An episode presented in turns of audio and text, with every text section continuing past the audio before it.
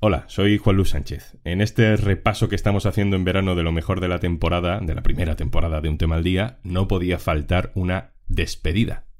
Una despedida fundamental de este año, la de Pablo Casado, que fue apuñalado dentro de su propio partido por enfrentarse a las sospechas de corrupción y también por los juegos de poder de siempre. Pablo Casado se fue y, bueno, me parece que merece la pena recordar cómo era, porque cambiaba mucho de opinión. El 23 de febrero le hicimos este episodio de despedida. Te dejo con Adiós a Pablo Casado, el político de las mil caras. Antes una cosa. En Ucrania, en Etiopía, en Guatemala o en España. Oxfam Intermón trabaja para que todas las personas tengan derecho a progresar y no solo sobrevivir. Necesitamos tu apoyo. Entra en oxfamintermon.org. Pablo Casado se va, le echan, y al ver cómo le están echando es complicado no sentir un poco de pena, no sé si es esa la palabra, empatía o al menos violencia ante un espectáculo bastante desagradable. Lo que pasa es que uno luego recuerda algunas cosas y bueno, esa pena se alivia un poco.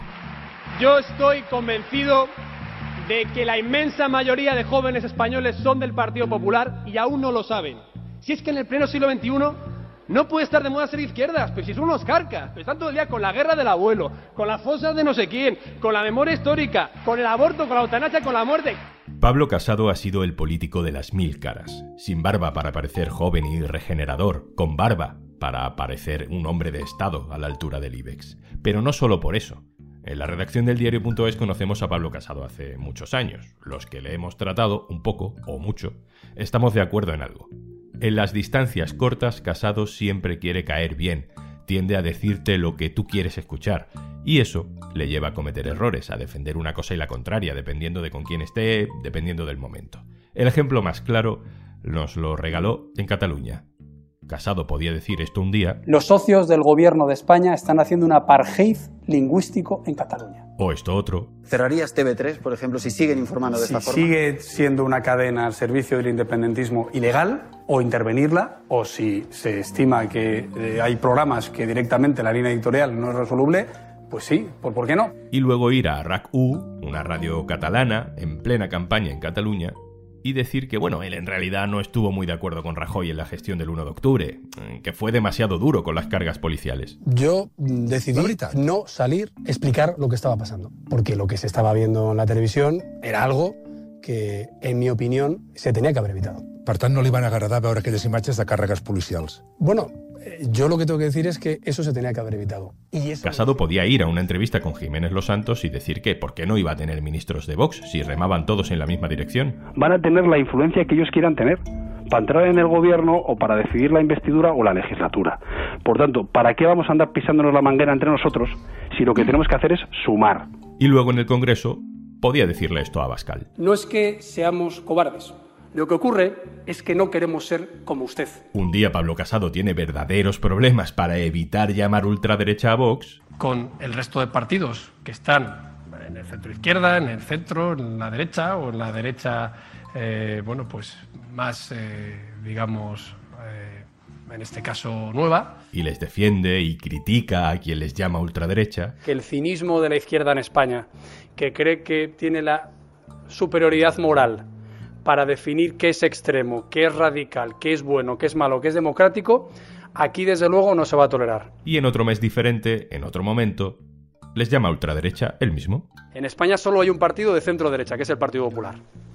Hay otro partido de extrema derecha, que es Vox. Aunque casi siempre terminaba en el blanqueo total, por conveniencia. Yo lo que he dicho es que no vamos a tejer ningún cordón sanitario frente a partidos constitucionalistas como Vox.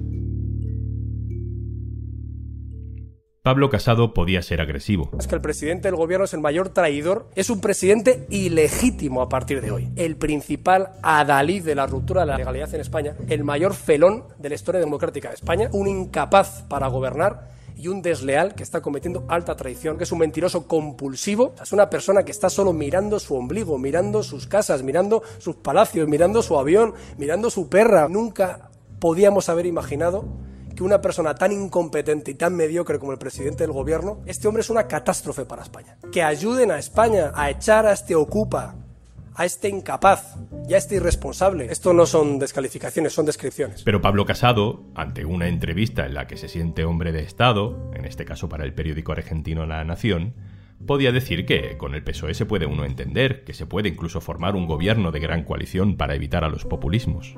Nosotros queremos gobernar en solitario. Eso, lo óptimo sería una mayoría absoluta, pero si no, es tener más escaños que la izquierda. Y en ese momento nosotros podemos hacer como hizo Mariano Rajoy en el año 2016, en el que ofreció una gran coalición al Partido Socialista.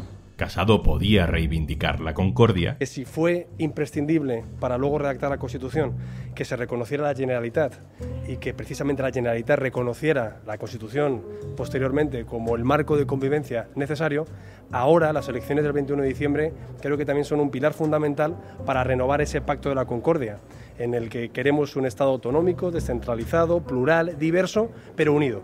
Y el mismo Casado, en otro momento, otro día, podía definir la guerra civil así. Señorías, hablando de memoria histórica, la guerra civil fue el enfrentamiento entre quienes querían la democracia sin ley y quienes querían la ley sin democracia.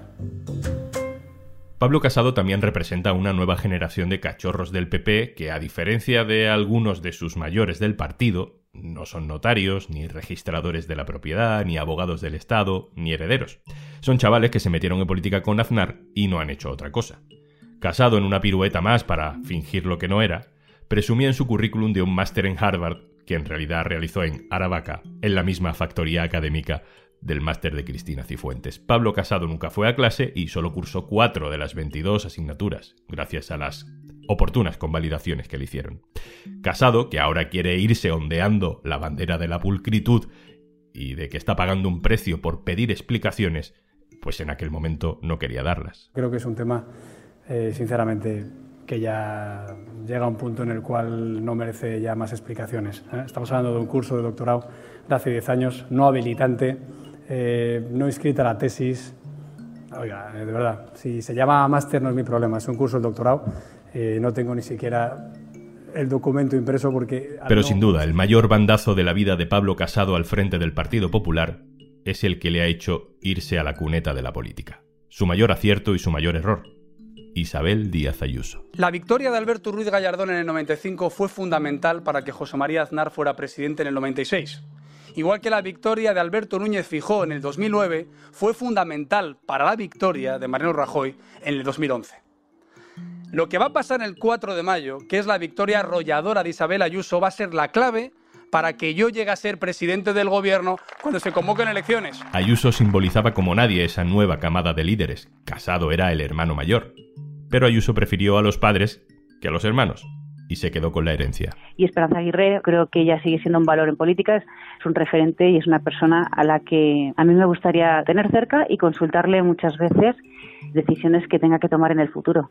Casado entró en una guerra a pecho descubierto. La cuestión es si es entendible que el 1 de abril, cuando morían en España 700 personas, se puede contratar con tu hermana y recibir 300.000 euros de beneficio por vender mascarillas. Ayuso olió la sangre. Y hace falta un giro absoluto. Y el resto es historia.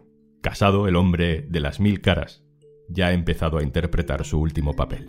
Yo entiendo la política desde la defensa de los más nobles principios y valores, desde el respeto a los adversarios y la entrega a los compañeros.